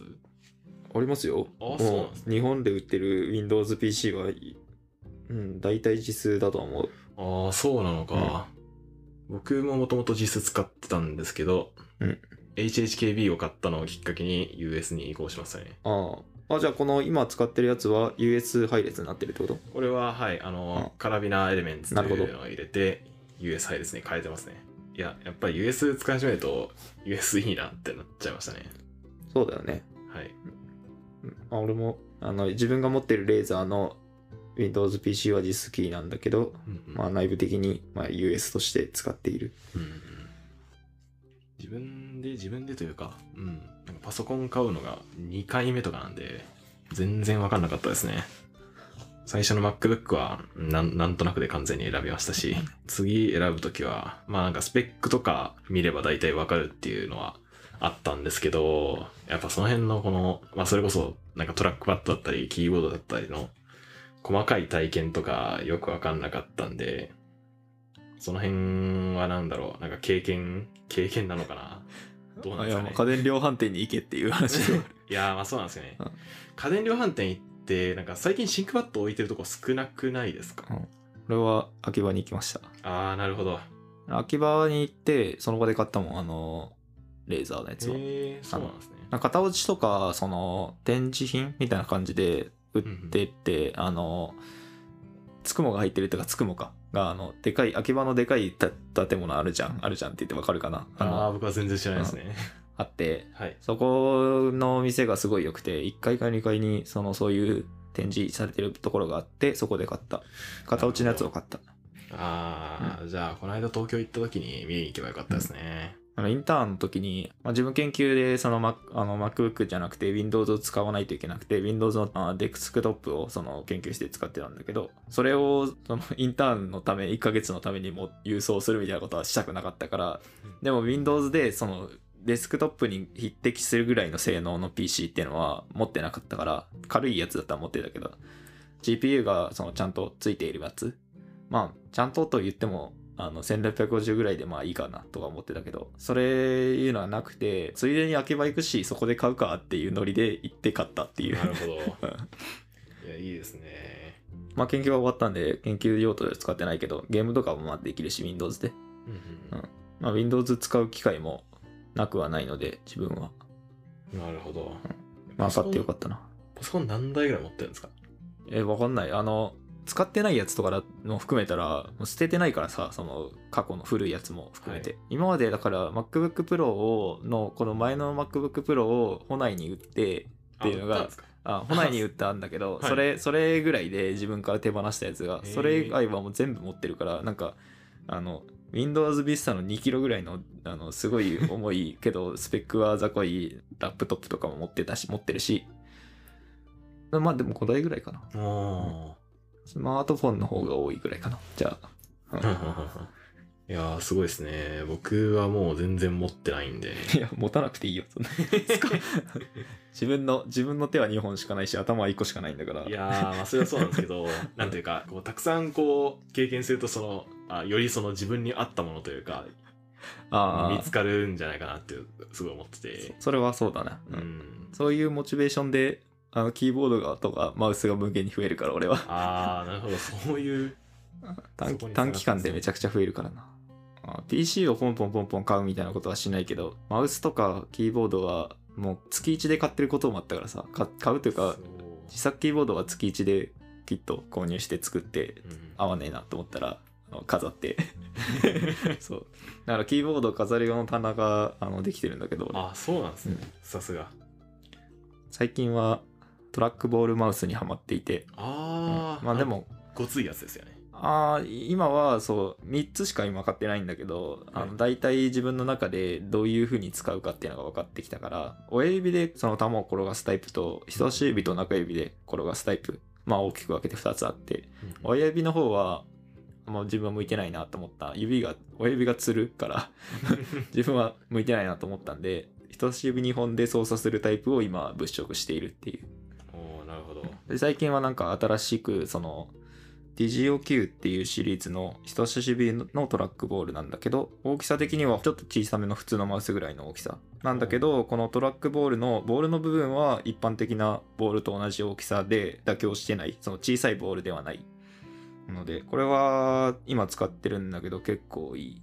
えー、まあ、問題点を挙げるとするとスクロールのホイールがちょっと安っぽいかなっていう感じはあるけどこれはもうどうしようもないよな。なんかここに金をかけるとすぐ1万円とか超えていくからそれ以外の点に関してはいいのででマウスって自分買ったら大体低音化？基本的にマウスってカチカチカチカチ音鳴るのが多いじゃん。まあ静音マウスとかも売ってるけど。なんでスイッチの部分をその静音のものに変えて使うっていうことをやってるんだけど。うんうん。まあこれも気に入ったんでそれをやろうかなと思っている。うんなるほど。でこれ1万いってないんですね。あ、これはね、うん。定価は多分1万円いってたかな、ちょっと。Amazon で買って8000円ぐらいだったんだけど、マウスにしては高いかな。まあ、マウスにしたら高いですかね。うん。俺が持ってるマウスは普通に1万円を超えるものとかもあるんで、あ、でもこの、この質感というか、そのトラックボールマウスではなくて、普通のマウスでこの質感のマウスだとちょっと高いなって思うかもしれない。うん。買う人人数が少ないとか、まあそもそもたくさん作ってたくさん売るものでもないっていうので、まあこのぐらい値段ならだとかな。多分値段は下がるとは思うけど、あの、しばらくすると。今は本当に売り始めた時、12月1日に販売がヨドバシとかでも開始されてたような気がするから、結構新しいやつなんで、まあ今は割引とかもなんもないので、まあ多分そのうち割引されるとは思う、この手のやつは。なるほど。トラックボールだとやっぱりその、ガチャガチャ動かさなくていいから嬉しいっていう感じなんですか？うん、あの、ぶっちゃけると、あの別に俺はトラックボールじゃなくてもいいかなっていうのは感想としてある。まあ3つ買った上で、トラックボールの良さはもちろんあるんだけど、自分はトラックボールである必要はないかなとは思った。精度っていう面では、あの普通のマウスの方が精度は高くポイントできるし、その動かす範囲で言うと自分が確保できるものは、まあそんなに大きくはないんだけど、もともと使ってるマウスが、メインで使ってるやつが MX Anywhere っていうロジクールのその普通の大きさのマウス？これ多分1万円ちょいぐらいのやつかな？で、今は MXA2 は3とかが出てるのかな？これは9000円とかだ、9700円とかだから。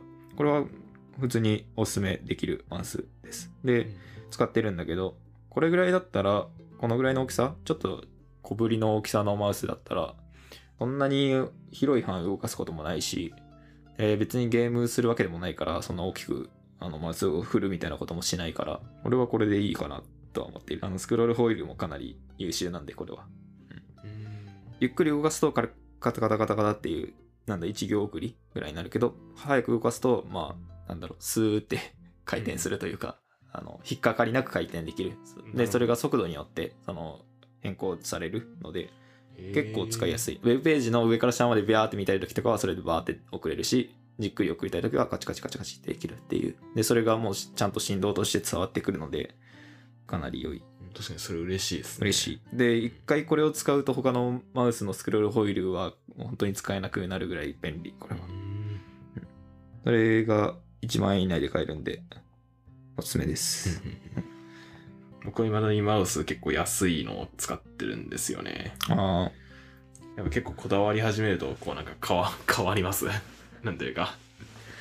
あ。いや、まあ、単純に自分はその入力インターフェースに興味があるっていうのはある。そもそも UI として、そのインターフェースとして興味があるからっていうのが一番大きいけど、まあいろいろ買うと面白いよ。いろんなデバイスがあるんだなっていうのを知れるから。うん。あと、今までは Bluetooth 全く信用してなかった人間だから、無線は使うんだけど、Bluetooth 以外の独自の方式とか、あとは 2.4GHz の、あの、まあ、よくあるドングルみたいな、あれをしか使ってこなかったんだけど、Bluetooth 5.0以降はかなり安定してて、うん、Bluetooth 5.0対応とか 5. 点なんぼとかのやつはあの全然ありだなって思って普通に最近は Bluetooth のマウスを買うようになっている。うん。なるほど。普通のマウスはマジで買ってすぐ使って使わなくなるんだけどな。あこういうのあるんや。えーって終わり。みたいな。すごいもったいないことをしてるんだけど、まあ趣味みたいなそう趣味だね、いや僕はまあガジェットをそんなにたくさん買ったりとかしないんですよね。うんキーボードはそれこそそこそこ高いの買ったけど、なんかマウスだけめちゃくちゃ安いの使ってるから、シンクバット買うときになんかその、これ動かす用のデバイスにすごいこだわってた割に、自分のデスクトップでめっちゃ安いマウス使ってるのなんか変だなと思ったんで、なんか、マウスももう少しいいやつ探してもいいかなっていう気持ちになりましたね、今。うん、うんマウスは高いと言っても1万円とかなんで確かにう、ん試しやすいですね。いろいろ買ってみるといいですねいや、このロジクールの MX エニアですか？うん気になりますね。いや、普通にいいよというか、うんあの、万人に受けるタイプのやああ、いいですね。つなんで。何がいいって、結構かゆいところに手が届くんだけど、Mac ってさ、横スクロールするやん。その、トラックパッドがそういう風になってるからってのもあるんだけど、横スクロールするときに、まあよくあるやつだったら、オイルを右左にカチカチやるっていうのが、その一般的ではなんだけど、あれってマウスホイールのそのホイールと違って可変じゃなくて、速度が可変じゃなくて、その同じ速度でしか移動ができないので、すごいゆっくりとした動きになる。で、まあもちろんそれを速くすることもできるんだけど、すごいなんかと飛び飛びの動きになる。い意味わかる？はい。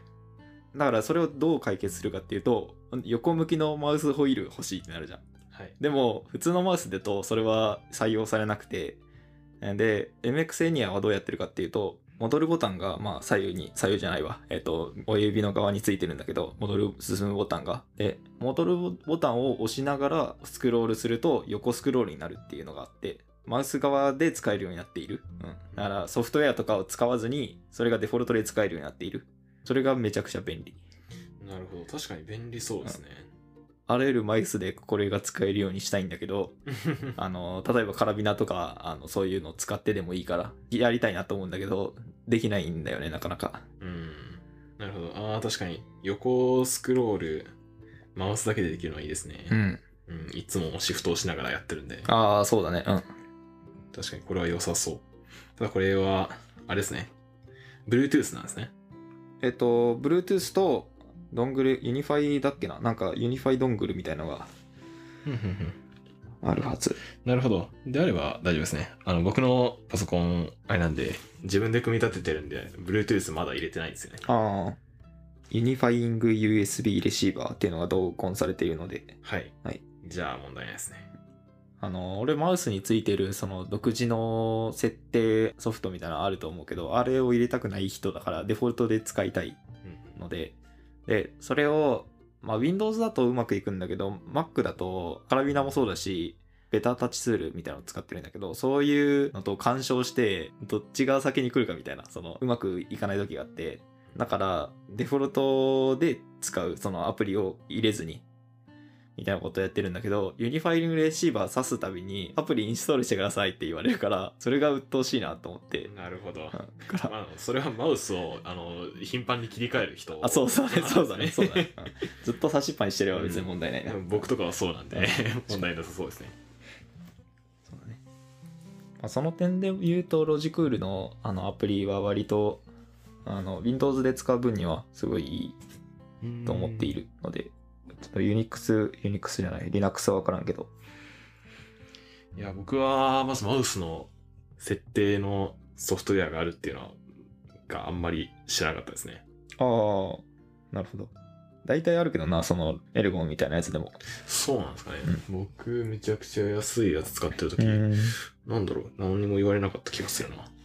あ僕のも確かロジクールだったと思うんですけど。あ、あ、そうなんだ。あ、でもロジクールの中でも確かにカスタマイズできないやつとかもあるから、まあそれかな。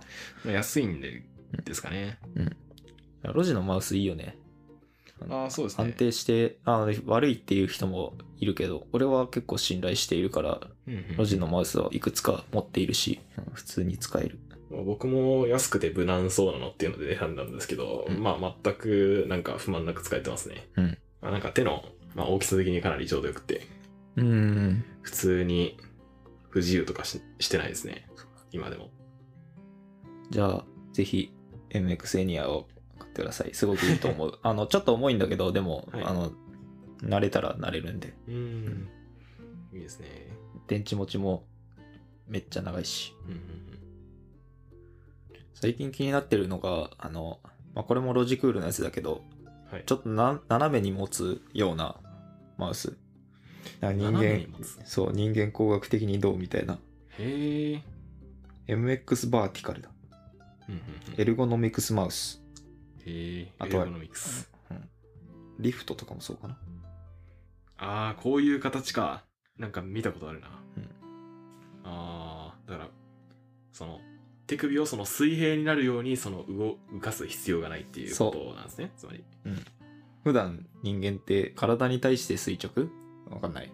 手をピンと伸ばして立った状態の時のその手の形のまま上に持ち上げたらそのマウスを持ってるよっていう。まあ確かにエルゴノミクスだなっていう。あ確かに。こういう形のは持ってるんですか？いや、持ってないので欲しいというか、ちょっと一回使ってみたいなと思っている。うんうんうんただ、そこまで使いやすいかって思ってしまう。うーん、確かに、そ それは思いますなね。あの、俺マウスどちらかというとかぶせ持ちよりつまみ持ちをするタイプの人間で、あの、マウスを、大きいマウスをかぶせるように持つんじゃなくて、小さいマウスをこうつまむように持つタイプなんで、まあだから大きなトラックボールマウスに向いてなかったっていうのもあるんだけど、このタイプのやつって、どちらかというとかぶせ持ちにならざるを得ない。っていうかまあ形がそもそもつまむ形ではない。手のひらを全体をマウスに乗っけるみたいな、そういう形になるんで、使いやすいんかなって思って。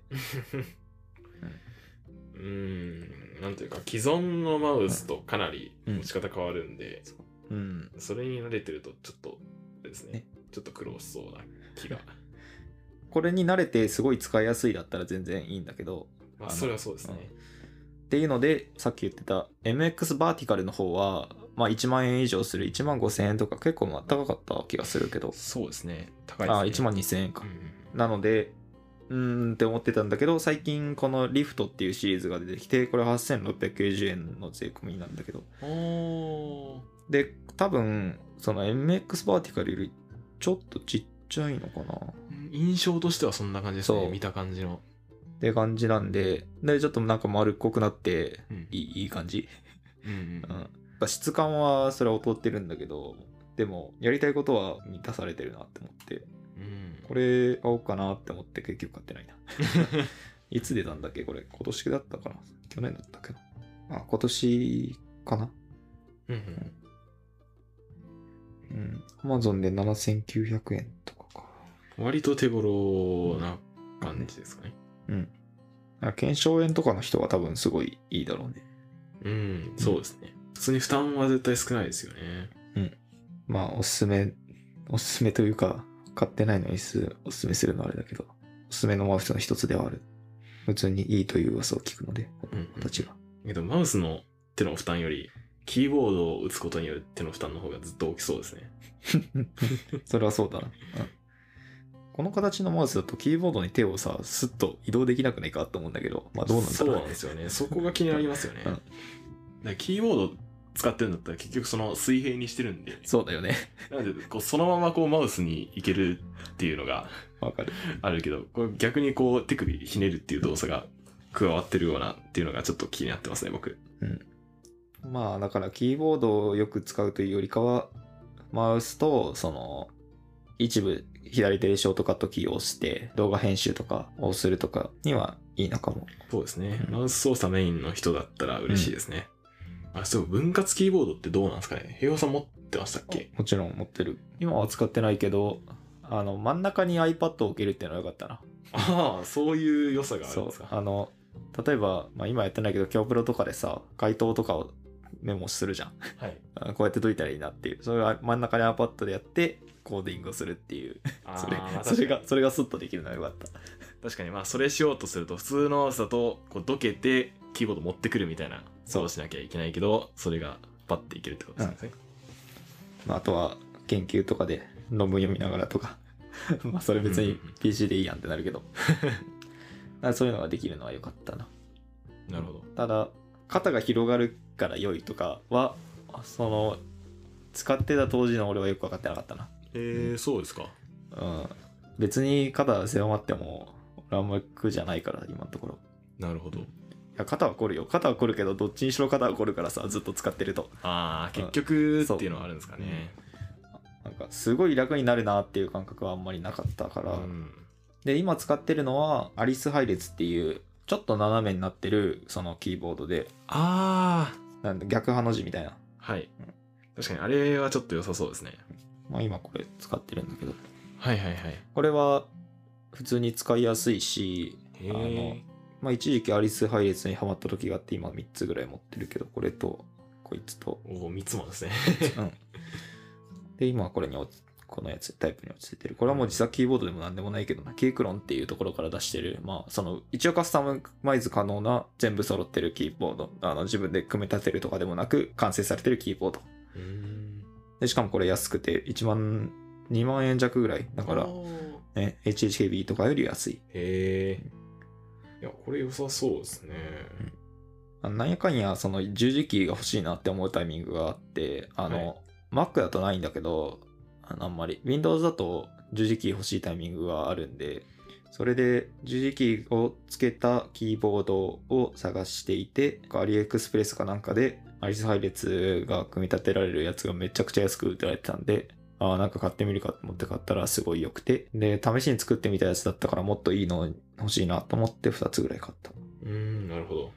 だからちょっと角度がついているタイプのあのキーボードは出てきたら買うはず。なんかグリーンっていう、これも日本人の方が設計されてるグリーン配列っていう、ポリシウムさんが作ってるグリーンっていう配列。ちょっとこう、なんて言うんだろう。曲線形にこう下がっているタイプの。うんうんうんこのキーボードも俺買ってるんだ、持ってるんだけど、はいうんただまだ、あの、組み立ててないんで積み木やってるんだけど。ああそれが積み木なんですね いや、まあ他にもあるよ。他にもあるんだけど、それの一つがこれなんだけど、、や、はいいなるほど申し訳ないなと思いながら、あの、いろいろ訳あって積み木になってるんだけどね。あのはい別に全部揃ってるわけじゃないから、キーキャップとキースイッチとがまだ、あ、キースイッチは来てるけど、キーキャップが買ったやつがまだ届いてなくて、で別のやつで付けてしまっても別にいいんだけど、届いてから作りたいなと思って待ってたら、今何年ぐらい待ってるんだろうちょっとわかんないけど、えー、そんななってるんですね グループバイっていう、あの、クラウドファンディングみたいな感じ？ちょっと違うんだけど、的な感じでやってるやつなんで、まあかなり遅れるのは、まあ前提のもの。なるほど。それを待ってるんだけど、ちょっと届かなくて、うん、組み立てられてない。なるほど。グリーン配列のこういうのとか、まあこれもグリーン配列に近いけど、アリスは直線的にこうカクってなって真ん中ブツって分かれてるけど、グリーンは緩やかにそう真ん中が落ちてる感じの。なるほど可愛いし、うん、使いやすそうだしう、んいいですねうん。でその平平さんの言うその積み木っていう概念があのどうやったら生まれるのかっていうのをちょっと不思議に思ったんですけど そういうことなんですねあそうだね。多分自作、自作 PC とかでもそうだけど、まずキーボードキットを買います。したら、まあ、部品がいくつか余るわけよ。まあ、キーキャップだったらキーキャップ全部使うわけじゃないし、キースイッチも何個か残るし。したら、まあこれ使ってなんか新しいキーボード作れそうだなって思うんだけど、で、新しくその基板とか買うか作るかして、で、キーキャップ追加したらまた余るんよ。そしたら、あ、これまた作れそうだなみたいな感じで買っていくんだけど、そしたらいずれその何かがあの一個ずつずれていって、あの、これはあるけどこっちはなくてみたいなのがあった結果今になってるっていう。なるほどで、しかも単純にあの買ったはいいけど買っただけで満足して作らないとかね。自分の時間が取れなく、作る時間が取れなくて作れないとか、うんうんそういうのがあるんで溜まってしまう。うんいや、ちょっとせっかく買ったのに作らないのもったいないなと思ってるんだけど。今日1個組み立てたりするのにどれぐらいかかるんですか？いや、でも、自作キーボード、ああ YouTube YouTube、そう、自作うんキーボードを作る人を見るだけみたいな、はい。あれ、配信やったけど、あれぐらい、どうだろう？2回に分けてやったから、12時間ぐらいかかったのかな？ちょそんなにかかってないか。でも結構かかってた感じですよね。うん。普通に多分パソコン組み立てる方が早いですね。そうなんだ。パソコン言うて34時間あればへえ。いけるんでうん。僕初めてでも言うて4時間とかで終わうった。ん。わかんない。早ければ6時間とかぐらいで終わる気がする。うんうんうんそんな長いことかかることはないかな。まあ、なんで、時間を取ろうとすると、まあ、1日は必要。1日は欲しいなってなるよね。そのう、ん8時間以上あった方がいいね。ってなってくるとまあ確かに積んじゃいますねそうだな。分ければいいんだけど別に作業放置して。ああまあ確かにやりやすいか全部話し切った感じ？そんな気がしますねまあじゃあこの辺にしときますか。ですかねはい。じゃあ締めます。はいどう入ればいいんだろう？まあいいや、読むか。はいまあカンファは、まあ、学生に対してコミュニティスペース、まあ、ハウスっていうコミュニティスペースを開放してて、あの、まあ、先ほどからお聞きいただいているような内容の会話を聞くことができるし、そこに参加することもできます。で、まあ、ここまで聞いてくださってる方がいるかはちょっとわかんないんですけど、体感スケジュールとかを確認をしてからお越しいただけると幸いです。はいいろいろプログラミングの話でもキーボードの話でもそうだね。はいいろいろできたらなと思います以上です。はいありがとうございました。ありがとうございました